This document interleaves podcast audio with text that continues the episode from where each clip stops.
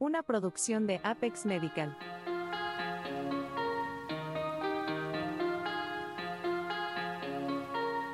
Ferulita para el alma.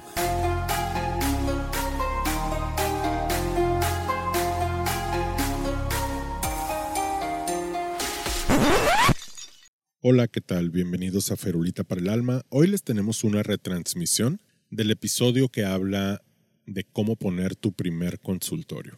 Esperamos que les sea muy útil y sin más preámbulo, los dejamos con el episodio. ¿Qué tal amigos? Sean todos bienvenidos a su podcast favorito de toda la galaxia, el séptimo mejor en México a nivel medicina, Ferulita para el Alma. Los acompañamos en cabina nuestro intrépido productor, Axel Valdés. Hola, ¿qué tal? Y un servidor, Jorge Cardosa, el necio que siempre está jodiendo en el micrófono. Una cosa que quisiera platicar, que se los había prometido desde la temporada pasada, es los obstáculos que debemos vencer para abrir nuestro primer consultorio. ¿Cómo ves, Axel? Supongo que es un tema muy importante para los eh, médicos que van empezando. Quiero enfatizar en este tema para dos cosas, ¿no? Obviamente para informar a mis colegas más jóvenes de los trámites que deben seguir, pero también para concientizar al público sobre las dificultades que supone iniciar tu práctica, porque no son enchiladas. Todos, incluso nosotros mismos, asumimos que es cuestión de sentarte en cualquier escritorio y empezar a recetar en cuanto sales de la escuela. Y no, no, no es así para nada. Bueno, sí, yo, yo recuerdo el struggle cuando, cuando iba empezando a trabajar, cuando salí de la carrera. Bueno, nunca salí de la carrera, cuando decidí que ya no iba a estudiar más.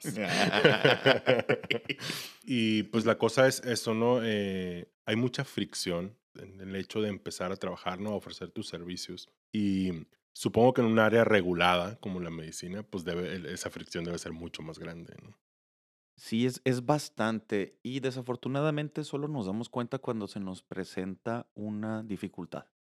En mi caso muy particular, cuando empecé mi publicidad en redes sociales hace ya cinco o seis años, me empezaron a acosar, ¿no? De parte de las autoridades. El, eso está perfectamente fundamentado porque no tenía ninguno de esos papeles en regla y te metes en un problemón porque deja tú las multas como quiera, pero mm, te arriesgas a la suspensión de tu cédula. Ajá. Y eso ya, ya valió madre, ¿no? Porque no lo vas a recuperar jamás. Entonces, en primer lugar, morros, cuando vayan saliendo de la carrera, dense alta en el SAT inmediatamente. E inmediatamente, aunque no estén percibiendo ingresos, dense de alta. El, les va a facilitar mucho las cosas más adelante. Si alguno de ustedes hace la residencia, se necesita tener RFC para que seguir recibiendo la beca, esta vez porque es federal. No tanto porque vayan a percibir honorarios, de hecho la Ley General de Salud nos prohíbe tener un empleo fuera de, del hospital cuando estamos haciendo una residencia. Ajá, makes sense. No recuerdo ahorita el artículo, pero sí está expresamente prohibido eh, percibir remuneración por la prestación de servicios. Sin embargo, eh, para quienes tengan la fortuna de hacer una subespecialidad o un fellow o más entrenamiento más allá de su residencia, entonces ya no se considera beca, ya se va a considerar remuneración y hay algunos recovecos legales que deben de, de sortear. Entonces, primer paso siempre, dense de alta en Hacienda lo más rápido posible y tengan un contador. Y de preferencia que su contador no sea su pariente. Necesitan a alguien al que le puedan gritar. Necesitan a alguien de verdad, o sea, necesitan a alguien que les pueda rendir cuentas. El, un error que todos, todos cometemos es que alguien tiene un primo, un tío, un conocido contador. Y pues en realidad te lo hacen de favor. Y a veces está muy bien, a veces no está tan bien. Necesitamos hacer esto con toda la seriedad posible. Sí, eh, el asunto de, trabajar con un contador o cualquier otro prestador de servicios que sea familiar es que pues siempre hay una barrera para, para reclamos y para exigencias. Mucho más cuando, como es tu pariente, eh, no te está cobrando o te está cobrando poco, ¿no? Entonces, eh, luego tienes una bronca y simplemente te da pena reclamar o pedir explicaciones. De plano, no lo haces porque, pues, no te está cobrando. Ahora, segundo lugar, después de que ya se dieron de alta en el SAT, contraten un seguro de malpraxis. Mm, antes de abrir su consultorio, contraten ese seguro. Son caros, es cierto, pero es como la pistola. es como los condones. Vale más tenerlo y no sacarlo que necesitarlo y no tenerlo. No les puedo recomendar una compañía en particular, dado que no tengo experiencia. Yo contraté Promenal hace años en un congreso porque tenían un descuento y gracias a que en el mismo congreso sigo renovando mi póliza cada dos años, me dan un descuentazo. Solo por eso es que lo tengo contratado. No, no he evaluado la calidad del servicio porque afortunadamente jamás me he visto envuelto en un caso de malpraxis. Pero ténganlo por seguro. Una vez que abandonen una institución en donde se formaron, absolutamente nadie los va a cuidar y los va a defender. En la residencia existe el seguro de malpraxis, claro que sí, pero el seguro los protege a ustedes por una cobertura que rara vez pasa del millón de pesos. Y básicamente la institución se va a lavar las manos. Si les llega a pasar algo, es raro, muy, muy raro, pero si llega a pasar, pueden perder todo lo que han avanzado en estudios porque tal vez no los meten al bote, pero sí les anulen absolutamente todos sus diplomas. Tercer lugar, y ahora sí viene la parte enfadosa, es acercarse a la COFEPRIS. La COFEPRIS tiene un aviso de funcionamiento. Este aviso es vigente para todas las profesiones afines a las áreas de la salud. Llámese consultorios médicos, dentales, psicológicos, farmacias, laboratorios, etcétera, etcétera. En el caso de aquí de Hermosillo, Sonora, la oficina de la COFEPRIS se encuentra en la unidad de control sanitario número uno, que está en la calle Niños Héroes, esquina con Pino Suárez, sin número, en el centro.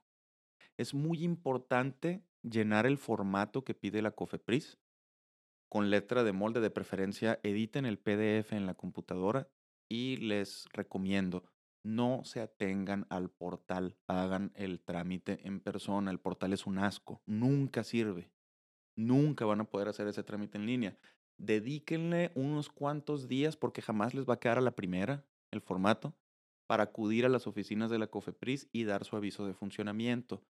Porque con base en los artículos 64, 65 y 66 de la Ley Estatal de Salud para Sonora, deben de llenar el requisito de tener su aviso de funcionamiento visible con su cédula legible y con sus diplomas y títulos a la vista, al menos los que acrediten sus credenciales más básicas. Nadie necesita ver su diploma del kinder ni los concursos de ortografía de la secundaria, pero sí su, certificado de médico general y su este, título de médico especialista, si se da el caso.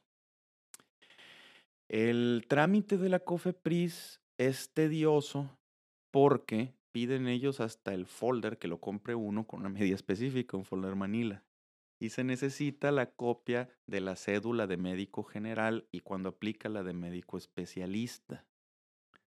Tenemos que conservar esos documentos, son irreemplazables, de verdad, ¿eh? tengan una caja fuerte, esa es otra recomendación, porque en caso de incluso de desastre, incendio, inundación, terremoto, no se reemplazan los documentos. ¿What? Ajá. Y no tengo una peregrina idea de cómo le hace la gente que, estuvo ahora en los terremotos de, de, la Ciudad de México y ese tipo de cosas, pero no, te los, no los puedes reponer jamás. Me imagino que debe de haber algún tipo de, de recurso judicial al que se pueda acudir para, mm, para eso, pero no, tu título es irreemplazable.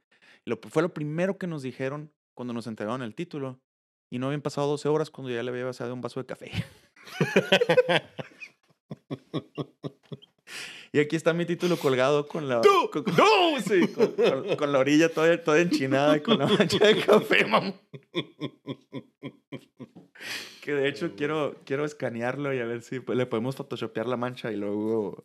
Sí, cómo no. Y, luego, imprimirlo en buena calidad. Yo te ayudo, cómo no. Lo mismo me pasó con mi acta de matrimonio. No tenía ni 12 horas con ella y tenía un termo de café encima. Ok. okay. Ahora, eso es a nivel federal existe también una comisión estatal. Aquí en Sonora la Coesprizón, o sea, hay una comisión estatal, obviamente, por cada estado. Si ustedes cambian su domicilio, que pues es la regla cuando estamos en nuestra etapa formativa, ¿no? Es, si estudiamos la carrera en nuestro municipio, rara vez nos quedamos en nuestro municipio para hacer la especialidad. cada vez que vayamos a ejercer en otro estado, tenemos que acudir a la comisión estatal de cada estado y repetir este trámite. En el estado de Sonora, igual, la Coesprizón tiene su página. Nunca la usen, es una asquerosidad, no sirve para nada. Las oficinas de la Coesprizón se encuentran en la calle Jesús García 130 entre Chihuahua y Arista, en la colonia Centro. Y el teléfono es el 6622-137077 hagan el trámite en persona y háganlo lo más pronto posible porque este es todavía más tedioso que el federal. Y ambos trámites pueden tener un plazo de respuesta que va de un mínimo de 21 días a un máximo de 6 meses. Y mientras tanto, sus documentos originales están en el aire porque les van a exigir su título y su cédula originales y tienen que esperar a que vuelvan esos documentos con un sellito. Ok. Ahora, ¿qué documentos les van a pedir? En el caso de que su cédula se encuentre en trámite, se necesita la expedición de un documento por parte de la institución educativa que los está formando, en el que se acredite que terminaron los estudios y que, en efecto, el trámite de la cédula está corriendo. En el caso al menos del estado de Sonora, este trámite se renueva semestralmente en caso de que los documentos se extravíen o que exista un retraso en, el, eh, en la gestión. El permiso sanitario estatal y municipal son semestrales y se deben de realizar este trámite personalmente en la Coesprizón con sus fotos según, el, según lo estipula el tríptico que les van a ofrecer al llegar. Es otra cosa muy importante y que nadie toma en cuenta necesitan someter a aprobación de la coesprizón, al menos aquí, aquí en Sonora, el formato de su recetario. ¿Por qué? Porque el, el recetario debe de contener información que está descrita en la norma oficial mexicana, que, que, debe de contener eso al menos y ya lo demás es a tu criterio. Ok, ok. Aquí debe de llevar nombre, cédulas, tu registro ante la Secretaría de Salud, las instituciones que te formaron, y un espacio porque ahora, antes teníamos una hoja en la que podíamos escribir todo lo que quisiéramos. Estrictamente hablando, las recetas, dice la norma oficial, que son en tamaño media carta con un máximo de dos medicamentos por hoja. Ah, ok. Eso, eso. casi nunca, casi nunca lo respetamos, claro que no. Yo hago mis recetas en una hoja tamaño carta y pongo todo en una sola hoja. Es cierto, tus recetas son tamaño carta, las de tu hermano son media carta. Sí. La cuestión es esta. Ese trámite, si bien es un poquito más laxo, él es ineludible para los medicamentos controlados. Yo afortunadamente no prescribo ninguno. En el caso de prescribir uno controlado, me apoyo de mi hermano o mi papá, porque una vez que sus recetas hayan sido aprobadas por la Coesprizón, se deben de llevar recetas foliadas a sellar a la Secretaría de Salud claro. para la prescripción de medicamentos controlados. Lo más interesante aquí, por esto es que yo empecé mi peregrinar con la Cofepris y con la Coesprizón, es que yo no pedí permiso para hacer mis spots publicitarios en Facebook y en Telemax. Y nadie lo pide. De hecho, mis tengo conocidos que también lo hacen y que nunca se han enfrentado con problemas, pero si algún día alguien les da la gana de venir a auditar su consultorio, están en todo su derecho y facultad de hacerlo y de cerrárselos obviamente la norma es como, imagínense el consultorio típico de su centro de salud o, de, o del hospital general, ¿no? Al que, al que estén adscritos. Pues debe de tener una sala de espera separada del área de exploración, debe tener un escritorio, debe de tener un archivo. Este archivo, si ustedes van a mantener un archivo, no puede ser físico, ya no. porque Una nota médica que, que debe de cumplir con los requisitos de la norma oficial mexicana se debe de mantener en el sitio durante cinco años después de la última consulta, independientemente de si eres médico general o eres especialista. Imagínate la cantidad de papel que vas a estar acumulando y es tu responsabilidad si esos documentos se dañan por lluvia, por incendio, por plagas, por lo que tú quieras. Por ende, viene otro consejo. Si planean llevar un consultorio y manejar expediente, contraten un expediente electrónico. Hay decenas de expedientes electrónicos en el mercado. Inicialmente yo contraté Medical File, está aceptable, pero no es ideal. Hasta ahorita el que yo considero como el más adecuado es Eleanor. Principalmente porque tiene dos cosas que a mí me encantan. Una, la receta electrónica es prácticamente a prueba de balas, está muy bien hecha. Y la otra, que tiene integración fiscal. Y de esa manera no, no necesitan ustedes estar generando, timbrando sus folios de facturas, sino que el paciente lo solicita en un portal de la misma, de la misma compañía. Oh, te dan el servicio ya de la factura y todo. Sí. Y eso te ahorra un montonal de tiempo porque ahora la responsabilidad de redactar la factura no es tuya, es del paciente que la está solicitando con su, con su nota. Sí, descargas toda esa responsabilidad Y- a otro. Y es un parote. La otra que tiene es que tiene una aplicación acompañante para el celular que le recuerda al paciente de cuándo le toca la cita y dependiendo si lo contratas o no, le recuerda de cuándo le toca la dosis de su medicamento. Que es genial. Que es genial. Y la verdad es que no está tan caro. El, yo tengo contratado un paquete que me cuesta 1,800 pesos el mes. Es claro que cuando vas empezando y vas saliendo de la escuela te dicen, piensas, ¿no? Pues es que son 1,800 pesos, son 1,800. Sí, sí es cierto.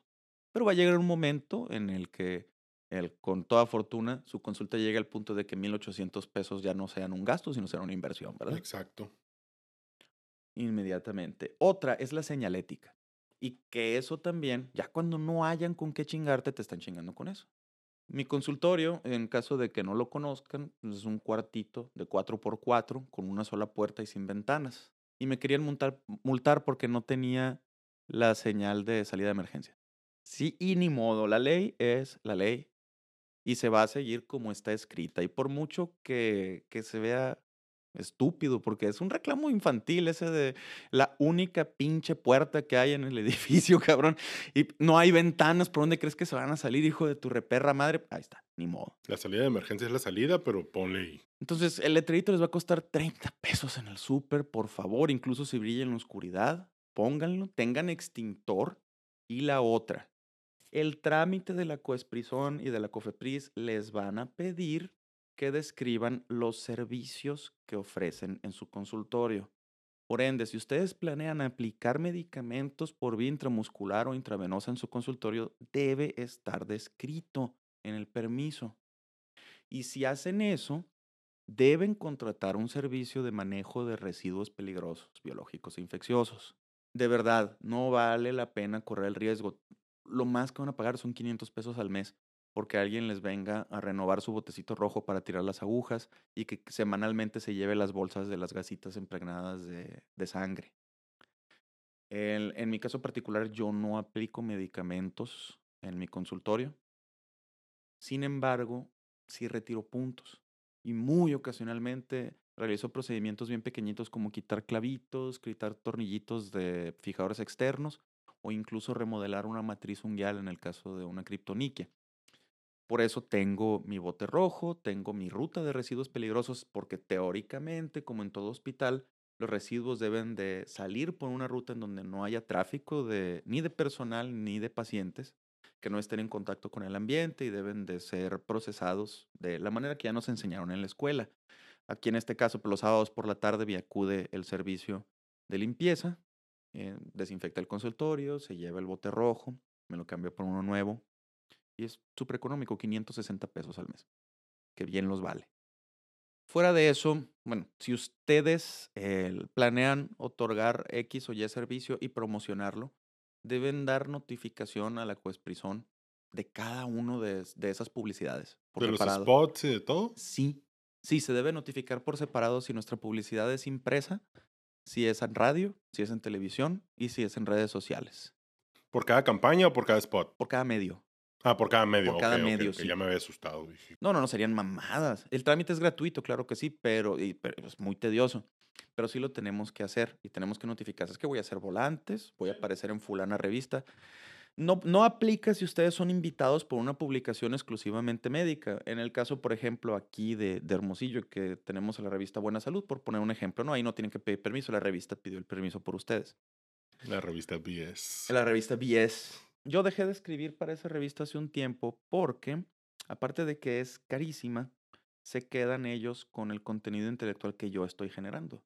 Entonces, en realidad, Se vuelve propiedad de ellos. se vuelve propiedad de ellos y entonces este es- eh, ellos lo pueden seguir imprimiendo en números posteriores sin, sin consultarme. Incluso le pueden quitar mi nombre. Y... BS, te digo. BS, sí. Y la verdad es esta, el, yo, la experiencia que yo he tenido, nada más, ¿no? Eh, habrá quienes tengan una experiencia totalmente distinta, pero para mi eh, audiencia blanco, para mi especialidad y para mi grupo de edad, la publicidad impresa no sirve. Claro. Pero para nada. Estas revistas que dejan en la sala de espera del consultorio no sirven ni siquiera para prender el asador porque el papel está plastificado. Nadie las pela.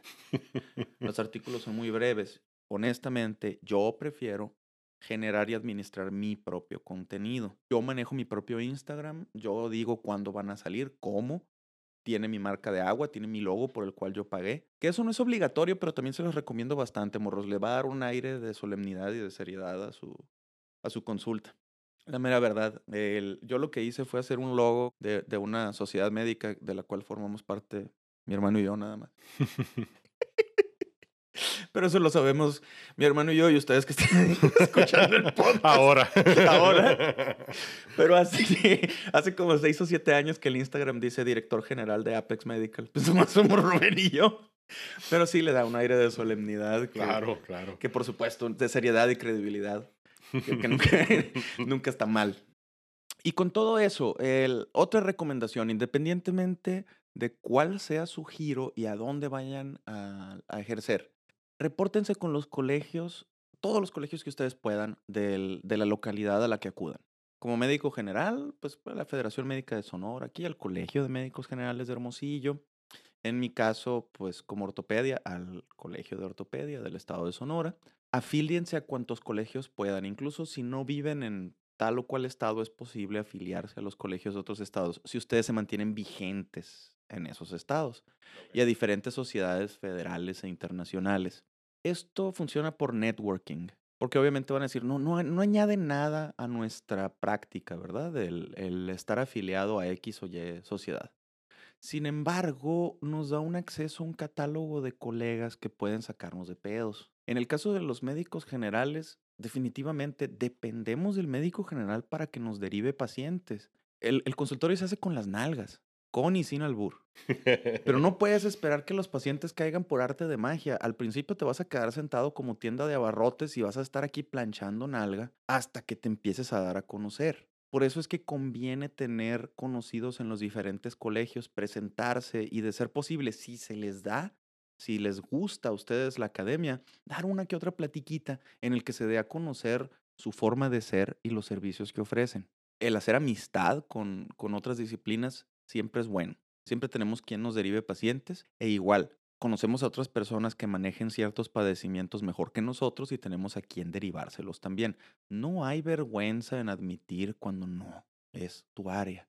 Al principio estamos desesperados y queremos parecer navajita suiza y que con todo podemos y no es así.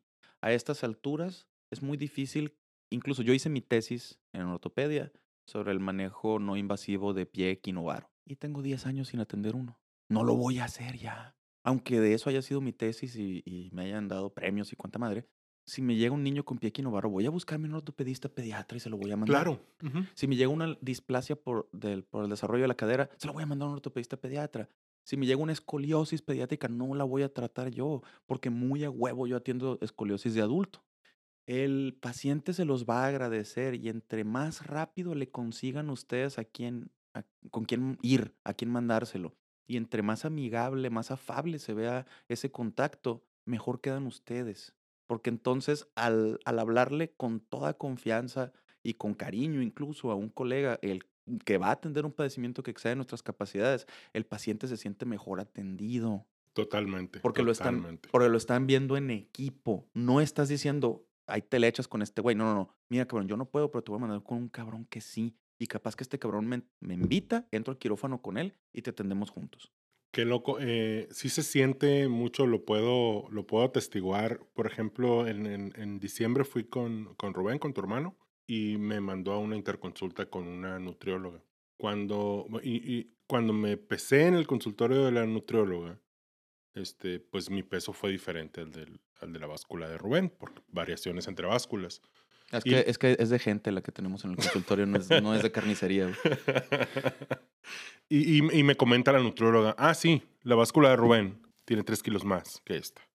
Entonces fue como que, que curado, pues me está atendiendo un equipo de, de médicos. Eso, eso fue la, la impresión que me dio. Y no solo médicos, sino también los servicios paraclínicos, como hablas de eh, Natalia, nuestra nutrióloga. Es, es excelente. El Rocío, nuestra rehabilitadora, también. eh, no solo porque son nuestras colegas, sino porque hemos sido sus pacientes. Y tengan por seguro que al menos yo, si los derivo con otro profesional, es porque ya recibí atención de parte de esa persona. Y, y yo solo quiero para los, mis pacientes lo que quiero para mí Claro. definitivamente. Igual, eh, el, el doctor Bruno López, mi pediatra, fue, era mi residente un año arriba de mí cuando estábamos, él en pediatría, yo de interno. Él- hemos sido amigos desde hace 20 años. Cirujano pediatra, el Edgar Codria, conmigo toda la carrera. Un amor de persona. Sí, nada más, o sea, no le presten atención a la vocecita que hace así cuando está dando porque se iba de madre. Pero es un genio el cabrón. Eres un hijo de puta, güey. Mira, se, se, se dice karma y se deletrea que bueno por culero. Eh, luego te voy a platicar. Cuando estamos en, en nuestras etapas formativas de medicina, cuando ya salimos de la carrera, que entramos al internado, al servicio, a la residencia, se nos evalúa en tres áreas. Se nos evalúa el área académica, el área operativa y el área afectiva. Y, el, y, y recuerden eso, no hay un documento que avale que diga área afectiva 10, no, este güey es un pinchecito de peluche. Pero tenemos que tomar como un hecho de que se nos va a evaluar efectivamente y que se nos va a evaluar no solo cómo tratamos al paciente, sino cómo tratamos a nuestros superiores y a nuestros subordinados. Todo el punto de hacer una residencia como la hacemos aquí es que en realidad solo sabe dar órdenes quien la supo acatar en su momento. Ni modo, hay que picar piedra. Sí, hay que pelarse el pellejo de las nalgas aquí. Porque cuando ustedes estén en su tercer año de la residencia, no va a llegar un R1 que les diga, yo no puedo. Así yo pude, cabrón, como tú no. Y lo mismo, no se van a poner a exigir estupideces. No se van a poner a exigir cosas que saben que no se puede lograr. En un mundo ideal, ¿verdad? En un mundo perfecto. Claro. Pero pues desafortunadamente la picada de piedra es de regla. Esa no te la quita nadie. Eso no te la quita nadie. Y es, y es que se tiene que hacer, independientemente de, de dónde sea nuestro giro, todos, todos, todos tenemos que pasar por la, por la trituradora primero. Decía Miguel Ángel que si querías evaluar la calidad de una escultura, la rodaras por la ladera de una montaña. Todo lo que se le cayera no servía. Y lo que te queda, si despertó una emoción, era un éxito. Oh, wow. Entonces yo creo que todos, todos debemos de desprendernos a base de dificultades y golpes en el hocico, debemos de desprendernos de nuestros hábitos innecesarios, de nuestras conductas innecesarias, ser bastante más frugales con lo que hacemos y más concisos con lo que hacemos para llevar una consulta ordenada y exitosa. Y con eso no quiero decir que mi consulta sea un pinche éxito y que yo sea una pinche estrella de rock. No crean que estoy tirándome el clavado en la piscina de moneditas como el tío Rico Macpato. Sin embargo, ya después de casi 12 años, tengo dos o tres tips para mis amigos que van saliendo. Con eso damos por terminado un nuevo episodio de Ferulita para el Alma. Como siempre, quiero agradecer la maravillosa disposición de nuestro productor Axel No hay problema, baby. y tu sedosa voz Por supuesto. y tu participación. ASMR.